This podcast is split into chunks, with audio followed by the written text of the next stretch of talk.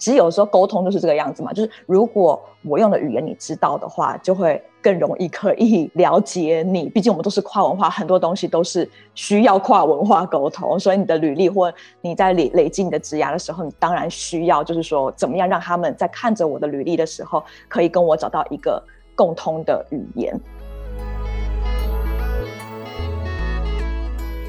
旅行之涯，旅行未来。大家好，我是 Lydia，欢迎收听由 Urate 数位人才媒合平台与之涯实验室共同制作的 Podcast 节目《之涯旅行家》。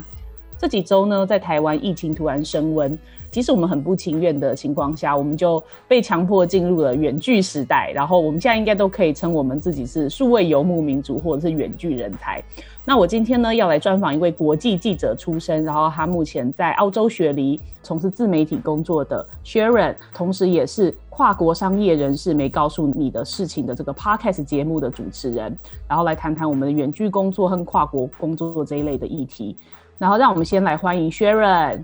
Hello，Lydia，非常开心可以被邀请上你们的节目。对，而且这是我第一次尝试远距录音。对，所以我不知道，如果呃大家觉得今天可能大家觉得很生涩啊，或者是呃收音品质可能好像不如以往在录音室好的话，就请多多包涵这样子。对，但搞不好会开启，就是以后 这个时段都可以远距采访了。对对，就是反正在没有什么选择的时代，我们人很容易顺应时势去做一些新的改变。就是你平常就是逼不得已的，对，被逼上梁山这样子。对对对，那薛仁，你要跟我们的就是听众朋友先自我介绍一下吗？好，Hello，听众朋友们，大家好，我是 Sharon。那我自己是一直都待在媒体工作，然后在美东啊，在台北，在北京，我都是做新闻媒体行业。然后其实就是讨论到就是职涯，用来职涯旅行家嘛。其实在美国读书跟采访那段时间，对我的影响。非常的大，呃，其实它开启了我有个想法，是我很想要在全球不同的地方旅居跟工作。然后另外一个是因为我那时候开始进入了采访，我就发现我非常喜欢这件事情，所以后来我也就转到了新闻领域。就是我研究所的时候就开始改考新闻，journalism major 这样子。对对的，研究所的时候，对，就是其实是说到，就是那时候我认识了一个家庭。我其实我在美国那段时间，我还有一段时间我在 West Virginia。它是一个 很乡村的地方，就是有一首歌有没有？West Virginia Take Me Home，我不知道有听过。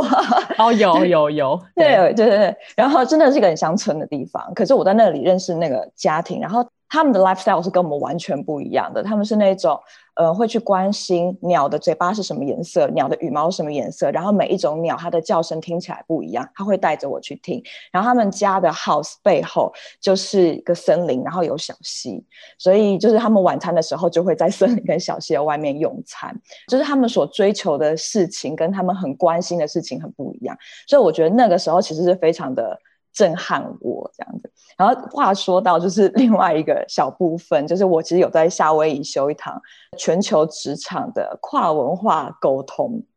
那那个时候，就我们常在讨论这些职场的跨文化沟通的问题。因为夏威夷是个很有趣的地方。如果在 West Virginia 那里全部都是白人，可是夏威夷的话，它是有全球各地不同的种族。然后，当然如果论亚洲的话，就会有中国，然后会有韩国，然后会有日本，然后我来自台湾。而且就是当下你会遇到美国各州的人。如果你在 West Virginia，你遇到都是当地人；如果你在夏威夷，你是遇遇到各种人种的人，然后他们就跑到那去，还有南美的、墨西哥的。然后在那堂课里面，大家会来交流自己的文化。那那个时候，其实有一堂课我印象很深刻，就是教授他就说：“你们讲一下，在你的文化里面，这些这些职业，你给他一个第一印象，然后讲他在你们文化里面的社经地位，你给他一个就是评分，比如说一到十分好了。那例如像老师这种职业，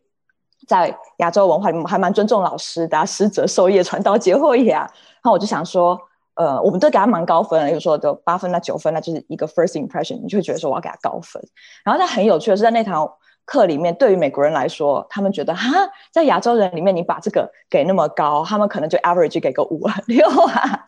然后，可是像牧师这种职业，牧师我们都不知道他在干嘛，在台湾我可能不会。一下就觉得说我要把牧师给到很高，对不对？可是在美国，牧师可能是九，建筑师会给到九分。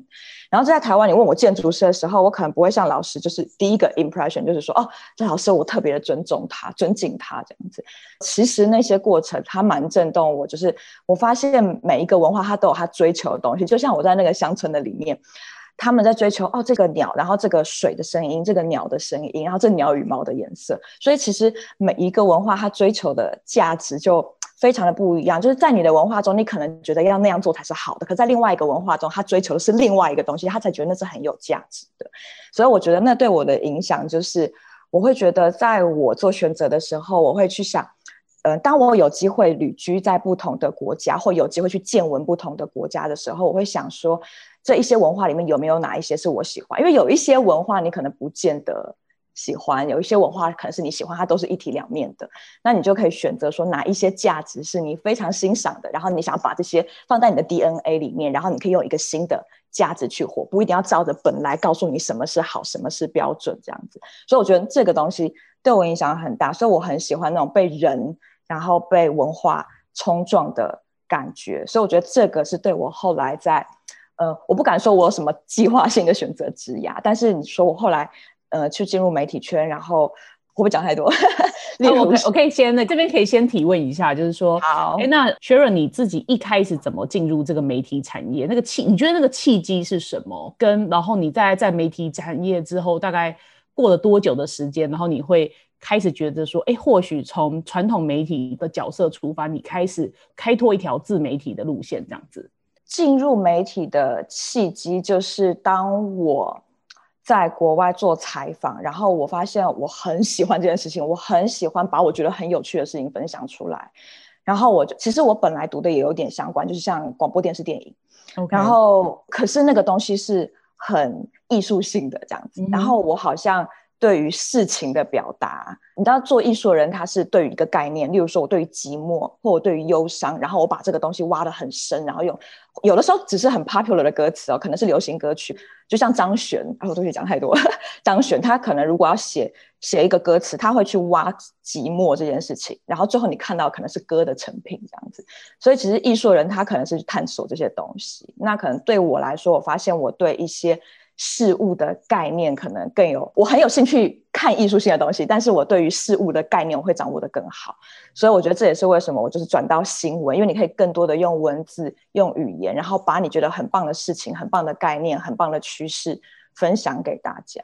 这个就是当我在国外采访，我发现我这个热情的时候，我后来是回台湾读研究所，所以其实我就继续的去从事新闻项目。当然毕业后我就继续进入到新闻媒体圈去工作，所以其实是一个。蛮自然而然的过程，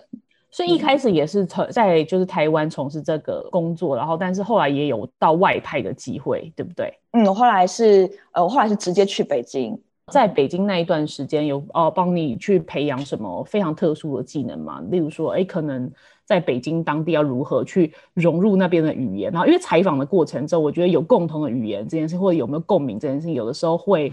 就是对于采访的专业度或者是 output 的品质会蛮有影响的。那例如说，我们会觉得说，哎，北京好像跟我们一样都说中文，但是会有很多 culture context 上面的差异啊，或者是说，我们用的词汇可能不一样。你当初是有怎么样去融入那个圈子？其实适应会很快，然后永远都会有你需要去 弥补期待落差的时候。有的时候，在一个新的文化。你会难免遇到觉得自己好像很笨的时候，就例如说，呃，精彩的彩，然后其实我们的写法是不一样，我们可以写成彩色的彩，可是对于对来说就是错字这样。嗯，然后或者是计划的话，就是有一些你觉得你的语言不错，然后你可以掌握很好，可他们就会觉得哇，你连这种基本字都错这样子。OK，对，所以会有这种就是你觉得很讨厌的 状况，可是。这个过程中，更多的其实是学到商业这件事情吧。在过去，我可能是做编辑，或者是做一些；后来我是做科技的采访，我需要常常去跟商业的人交涉，这样子。发现就是在北京的文化里面，他们是那种以前其实我们在台湾，我们通常都是 go Dutch，对不对？吃饭。可是在北京，你去很多的场合，其实就是请客。我我觉得有时候是文化上的，对。对他们来说，如果你们 go Dutch 的时候，有时候很本能，他就觉得啊，你们如果还要就是把那个零钱找开来，然后去给他 go Dutch，他们觉得很奇怪，就是就会变得非常奇怪。所以我觉得反而是在这些文化中学习人跟人之间，像文化跟文文化之间的交流。然后我觉得这个东西还蛮影响我的。就我以前其实从来没有什么请客的习惯，但是后来好像就还蛮 enjoy，就是我请你啊，你请我啊，然后与人相处之道啊，这样子。我觉得这个部分可能是因为我工作也有所转换，就是从内就是编辑，然后再转到外，然后所以这个过程中。就会有这些学习，然后我的老板什么，他们也会常常教导我啊。抱歉哦，就是我觉得我就是一个真的是靠后面的人，然后提点我很多。这也是为什么我做职涯的时候，我非常想要去聊我在大家身上学习到的事情，因为我觉得我以前就是一个就是什么都不懂，所以包括其实我老板常常教导我，就是你要去。多多帮助别人，或者 giver，对对对，常常就会教导我这些事情，对，所以我其实都是在这个过程中，我觉得反而好像是这些东西的学习，嗯，或者是说，对，就像你说，在采访中看到了很多，你说创业家或高级主管，他们到底是怎么样子去面对他们人生的困境，怎么样子他们走上自己的舞台，然后很多这些讨论的过程，甚至我发现有一些创业家，他们就是。看着书创业也可以成功，有一些人是这样子的，所以很有趣，你就会听到这些很细的东西，然后你可以去了解大家不同的世界，了解了解。所以哦，后来经过北京这一段之后，后来有再回到台湾吗？还是直接就去了雪梨呢？直接去雪梨。所以就是一年半以前跟先生，然后原本一起在北京工作，然后现在就一起搬到雪梨。从北京刚刚讲到说，也其实有一段呃文化冲击的 历史，然后花了蛮久的时间去融入那个圈子。哎，现在到了雪梨之后，你又有呃感受到怎么样不同的 culture shock？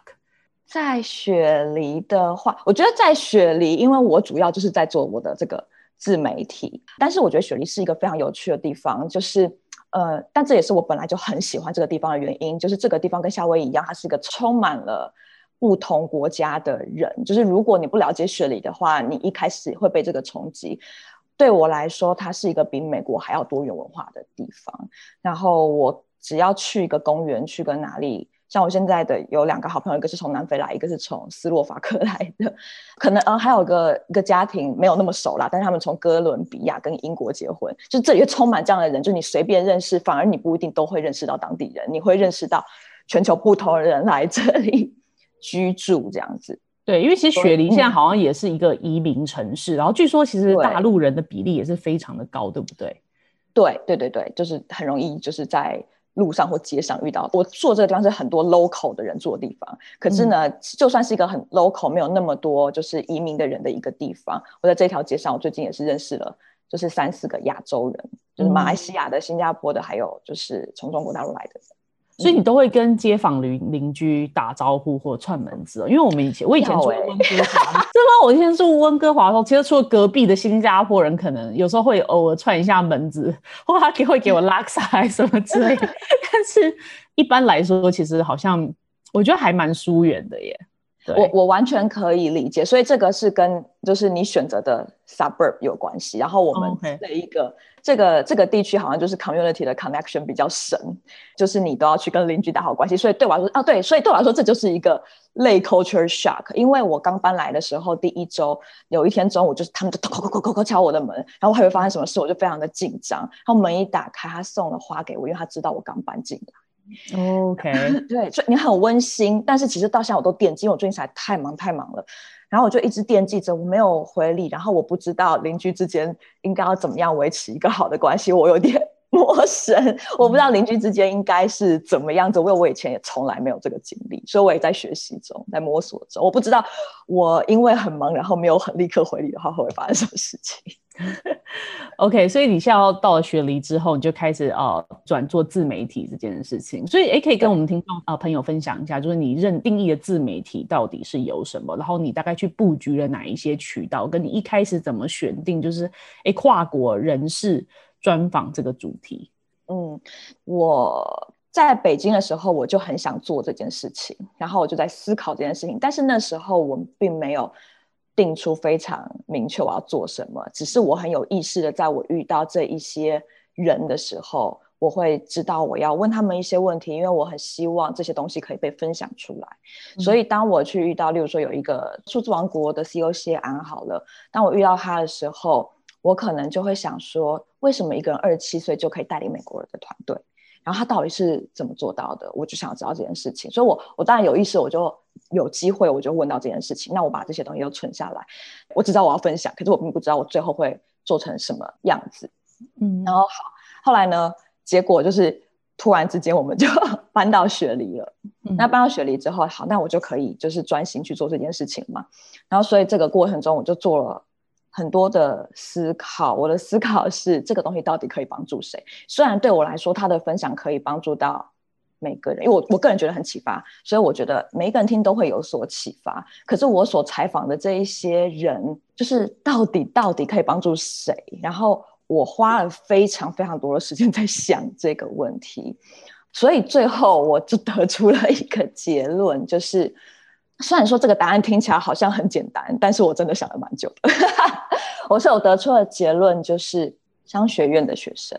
嗯，他这是他们想要成为的样子。因为我见到这一群跨国商业人士，就是在记者会里面，在酒会、在餐会里面，他们飞到全球各地去洽谈一些很重要的商业合作，而且甚至会在一些很重要的企业决策里面，他们可能就是那一些改写商业历史的人。所以，谁想要成为这一群人，其实就是这一群。他们对于在国际职场想要发挥影响力的人，他们会很希望在这个过程中被提点一些东西，然后少走一段路，而且听一听这些人怎么去突破他们的困境。因为有的时候，我有的读者好朋友就跟我说，听完他们觉得就是谁啊，然后他们觉得说啊，他好像都很平步青云，好羡慕这些人有方向。我说不是，我只是来不及把所有东西剪完给你，就是他们都有碰到一些迷惘的时刻。对，其实我们常常在看一些就是网络上面这些职涯专访，因为其实大家就是有时候我们在呈现上面，或者是可能受访者或者是呃公司的要求，都会尽量呈现比较光鲜亮丽的一面。但其实我觉得每个人在职涯上面一定都会有碰壁。但我觉得其实有时候碰壁的故事，其实在很多职涯专访或者是在商业访谈里面是一个被 missing 掉的，我觉得很可惜的东西。对对对对对，所以也希望可以把这些东西可以分享或记录出来。因为其实我们在工作的历程中，我们真的发现一件事情，就是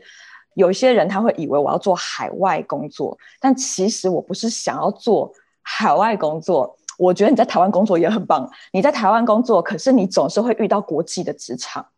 然后呃，你在海外工作也很棒，可是。像我们今天的职场，我们要面对的都不是只是一个市场或一个国家。有的时候，像像 Kerwin，他虽然说就是他人在雪梨工作，可他不只要了解雪梨，他整个团队都是。可是他的主要在管理的是在大中华区，那是有香港、有澳门、有中国大陆。然后同时呢，他在 CoWork 的团队会在马尼拉，会在马来西亚。所以其实今天每一个人了解的是。不同的国家长，当然你可能要专精几个这样子，所以对我来说，就是可能是在这些思考的融合的过程中，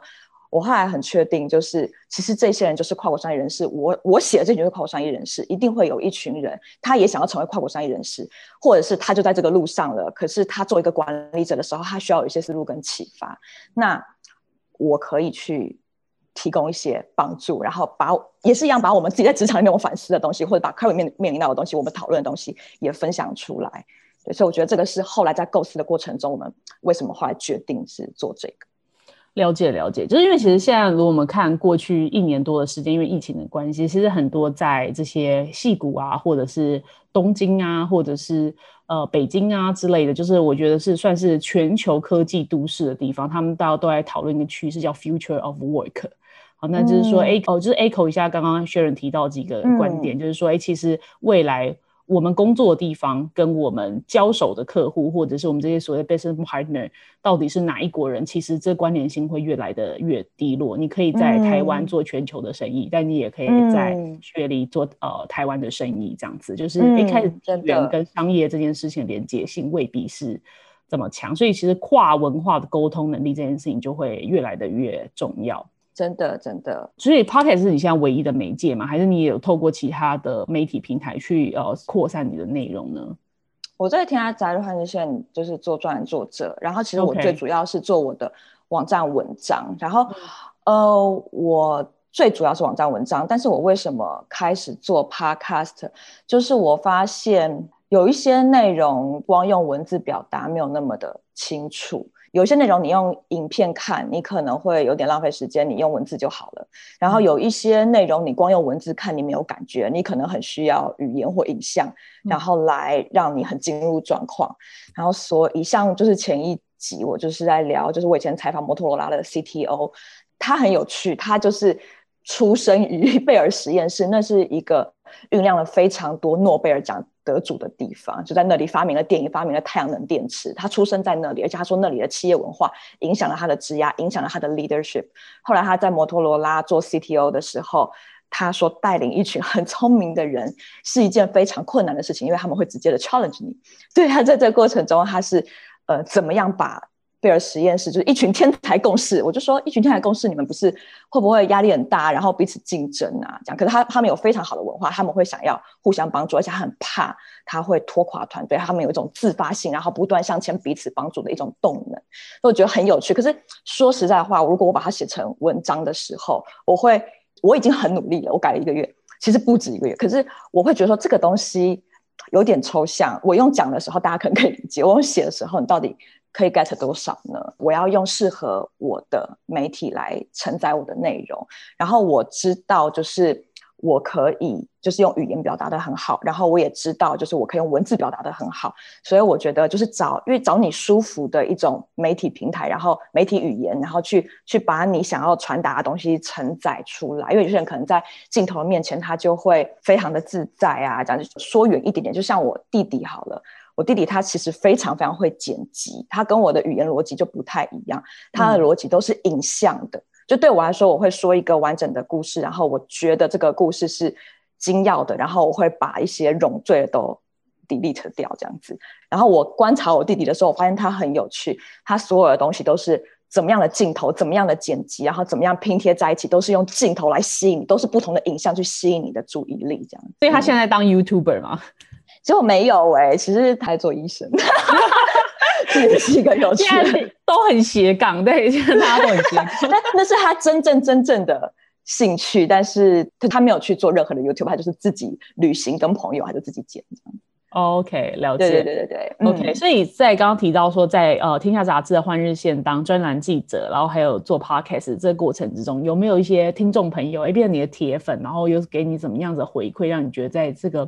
做自媒体工作中？呃，因为我对他想象是，因为他某种程度上很多时候你是都是在一个人在工作，那其实像这种反馈会非常的重要，对不对？对，会耶。就是其实我也没有开始多久这样子，我不敢讲什么铁粉或什么的，但是呃，你会有机会跟朋友们，就是会有一些很有趣的交流，然后也很鼓励你的。例如说，遇到一个女生可能在西安工作，她可能就会。跟你分享他的生活、他的状况，然后呢，他会告诉你说：“你的 podcast 我要听完了，你什么时候才会录新的？” OK，然后然后就被催稿，会被催更，对不对？可能在那一刻，你会觉得说有人在意你有没有更新。嗯，了解。对对，会会感动，或者是说有读啊。其实我还有一个蛮感动的，就是在我第一集就播的时候，然后就有一个读者。其实我第一集做的是这样子哦。我把数字王国 CEO 写完，然后他的故事写完之后，其实我会设计一系列的问题，其实不会很长，就三个，大概三个问题，然后帮助你去思考说，运运用到你身上的时候，你可以怎么做？我会考因为你看过文章就算了，可是你思考过以后，你才会 get 说，今天人家在商场上，他到底为什么跟一群优秀的人合作，然后他让人家没有威胁感，而且所有优秀的人都愿意跟他共事。我觉得这很强啊，所以这个东西如果我说过去，你觉得它很强。可是如果我问你一些问题，让你去思考的话，可能你自己会真的有收获。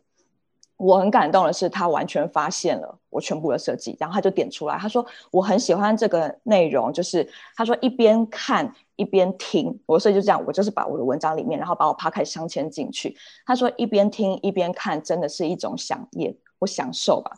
而且他他会解读出来，他知道我的文章是好好的把这个人的采访写进去，可是因为我没有办法一直加我的评论进去嘛，所以我会在 podcast 里面把就是身为一个台湾人，他怎么用他的台湾人的优势，可是他可以在国际的职场里面去发挥影响力，我会把它整合出来，所以他就知道说我的文章是这个人如实的采访，他还知道说我的 podcast 就是针对这个文章的解析，然后呢，文章题后附上了问题，帮助他去做深度的思考，他全部都讲出来，他去解析了你做这些媒体他全部的架构，对。对，然后他就说他刚好正在迷惘期，所以看到的时候他觉得真的是茅塞顿开，所以那一次对我来说非常的深刻，我就我非常感动，有人可以看得这么用心啊，嗯，对，我觉得 echo 一下前面哦，薛仁讲的就是说。哦，你思考到说，其实商学院的学生会很需要这些内容。然后我刚刚想了一下，我觉得的确是这样，因为我研究所是读所谓的整合行销传播。那我们其实出来学校都会发现说，其实产学差距是很大的。然后我刚刚想认真想说，哎，到底这中间的 gap 到底是什么？其实很多真的就是这些商场跟职场的故事，跟人家怎么走在你的前面，跟人家真的是从学校出来，然后面临职场，他。啊，发展他做商业的脉络到底是什么？所以我觉得你你你在做这件事情真的是非常的棒，而且我相信可以帮助到非常多刚踏入职场的，甚至也不仅哈，就是或者是很多甚至中高阶的商业人士，我觉得应该都会蛮有帮助的。对，谢谢你。所以那可以跟非我非常的好奇哦，因为就是说，呃，雪梨过去诶一年多的时间里面有疫情算是严重吗？如果以现在就是以全球的角度来说，它就是一个不严重的地方。但是一开始的时候，它是一个很危险的地方，因为一开始它就是几千人、几千人的增加，所以那时候就是也刚开始，就是在全球雨后春笋在不同国家爆发，然后雪梨就是一个非常多外来人口的地方。然后雪梨那时候刚开始也是人家就是用什么佛系来称称它的管理，所以就是即便那个什么珍珠公主号是一艘大船，然后就开进了雪梨港。可是呢，他们也没有管制，就让所有的那个有带源者都下来了，所以就几千几千人家就很焦虑，对，就囤了一个月的食物，非常非常非常焦虑。OK OK，对。可是就是后来在一个关键的台名还没破万的时候，控制下来了，所以控制到零确诊，很惊人。所以所以因为你们已经走过那一条路了，所以那天有一个人在说。当我们在高喊我们是在台湾是后疫情时代，就好像很 peaceful 的时候，突然台湾人突然被敲醒，才发现说，哦，原来我们只是晚一点进入疫情，就我们都很累个，我们很累个，然后现在才进入真的疫情时代的时候，我们却自以为自己是后疫情时代，所以因为你们已经。就是超前体力验了一年的时间，现在来看台湾的情况，你会给就是我们现在这些正在 remote 的人什么样子的，例如说生活啊，或者是工作层面的建议？就是我会觉得，就真的不要出门，像大家可能会疯掉这样子。可是我觉得，因为台湾的人口更密集，然后嗯，因为我你会很难相信几千人、几千人这样都增到八千多人，怎么可能会降下来？你觉得不可能？可是就真的不出门这件事情，真的不接触这件事情，就真的解决了。这样子，所以我觉得一个是这个，然后另外一个是也很有趣，就是，嗯，我也不知道这样讲好不好哎，但是就是就是跟读者聊天的时候聊到的，他就说就是他们在远距工作，然后发现就是转职的好像更容易了，因为有很多时间可以远距面试。但我觉得老板可能会恨我，但但是我觉得就是对于老板们来说，也是一个很好的机会，就是去。做敏捷转型啊，然后即便看不到状况下，在文化上仍旧有向心力啊，就是我觉得是一个很好的体质提升的时刻，这样子。嗯，那例如说工作跟居家生活要如何切换这个方面，有没有什么建议？因为我觉得，哎，突然发现说，哎，可能我的书桌就在我的床旁边，对，然后你就觉得睡觉跟工作真的就是变得只有一步之遥，你就觉得这个东西真的很难转换跟切换。我觉得这是蛮不舒服的一件事情，然后，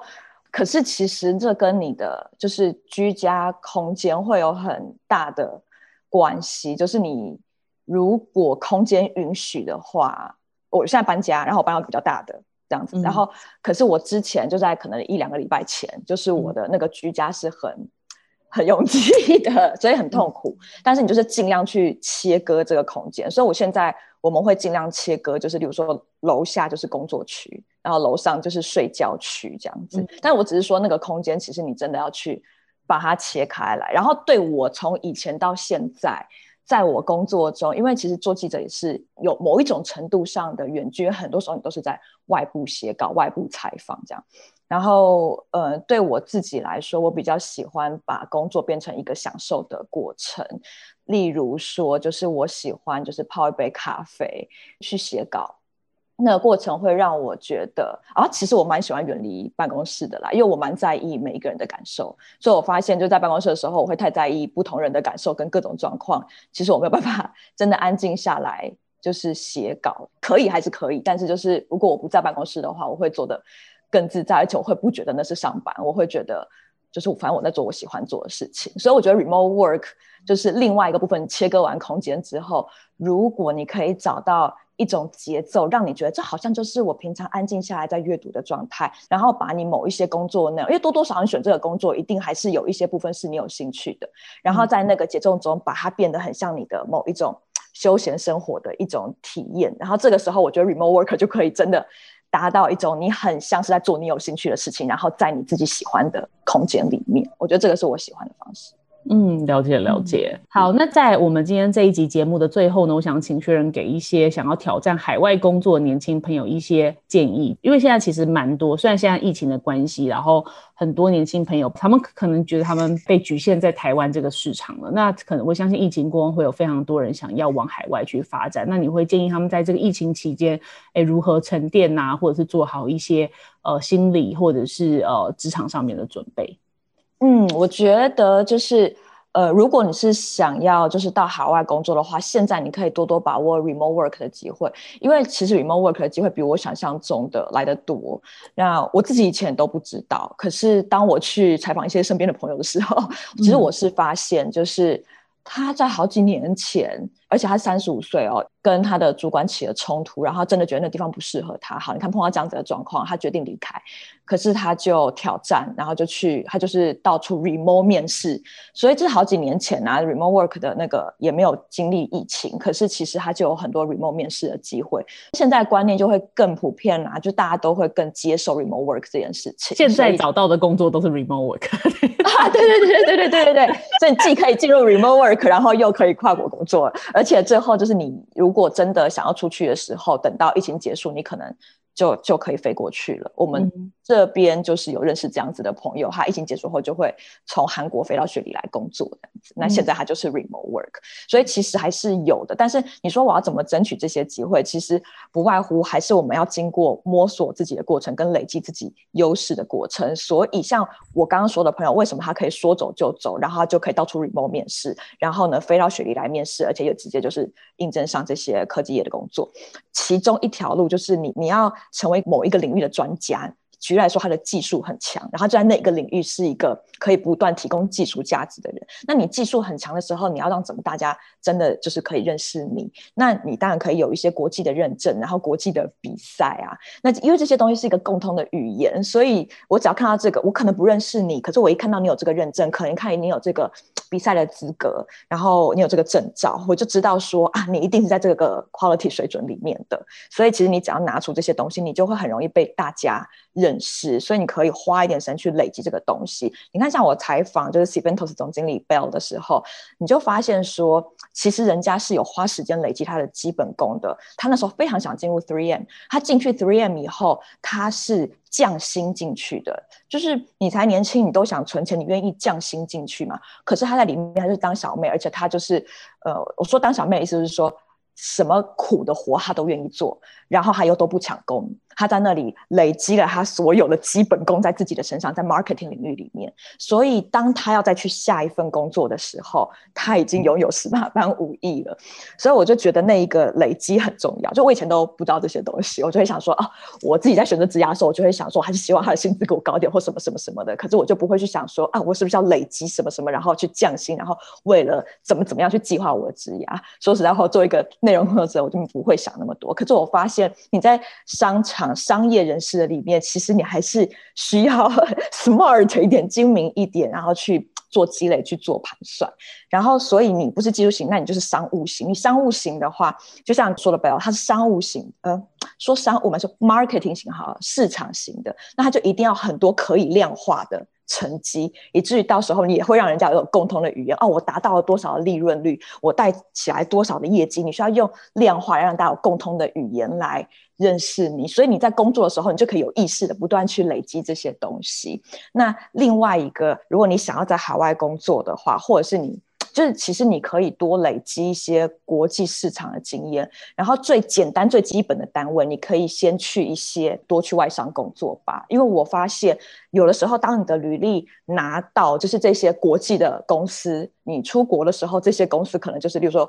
你说微软或 Google。或来特拉先好，这些公司就是 base 在海外，他们是土生土长的海外公司啊。那他认识哪一些公司？他都认识外商啊，他都认识这一些欧美的公司。所以，如果你的履历上的公司都是他们认识的话，那就会更容易。进去这样子，其实有时候沟通就是这个样子嘛。就是如果我用的语言你知道的话，就会更容易可以了解你。毕竟我们都是跨文化，很多东西都是需要跨文化沟通。所以你的履历或你在累累积你的职涯的时候，你当然需要就是说，怎么样让他们在看着我的履历的时候，可以跟我找到一个。共通的语言，所以不是只是说你累积外商就可以，只是说这些东西是人家可以知道哦，这是哪一些公司，所以你不只是累积这些公司，然后刚刚讲的就是你要花一点时间去累积你的基本功，然后有一些量化的东西，或者你某个技术很强之余呀，之前就是贝欧他分享的非常好，就是你要去。分析，你真的要做好，就是你到底想要做什么这件事情，你真的要是做好分析，因为你知道现在的公司都是有很挑战不完的问题想要去解决，所以永远你都不会失业。你可以说现在经经济不好，到处裁员，裁员一裁就几千人，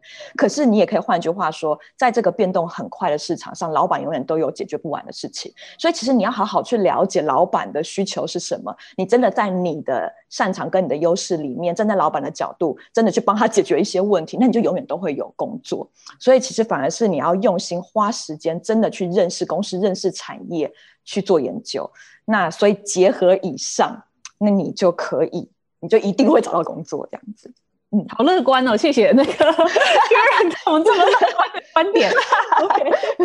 没有没有，今天真的非常呃，谢谢那个薛仁陪我挑战人生第一次的这个远距访谈，然后呃也很谢谢薛仁，就是分享的哎，今天作为呃国际记者，然后现在在雪梨做自媒体工作者，然后尤其是在这个疫情时代的一些见闻这样子。那所以刚好提到说，哎，如果你想要挑战海外工作的话，那就麻烦去听薛仁的 Podcast。你要不要在最后呃跟听众？朋友，就是介绍一下你的 podcast。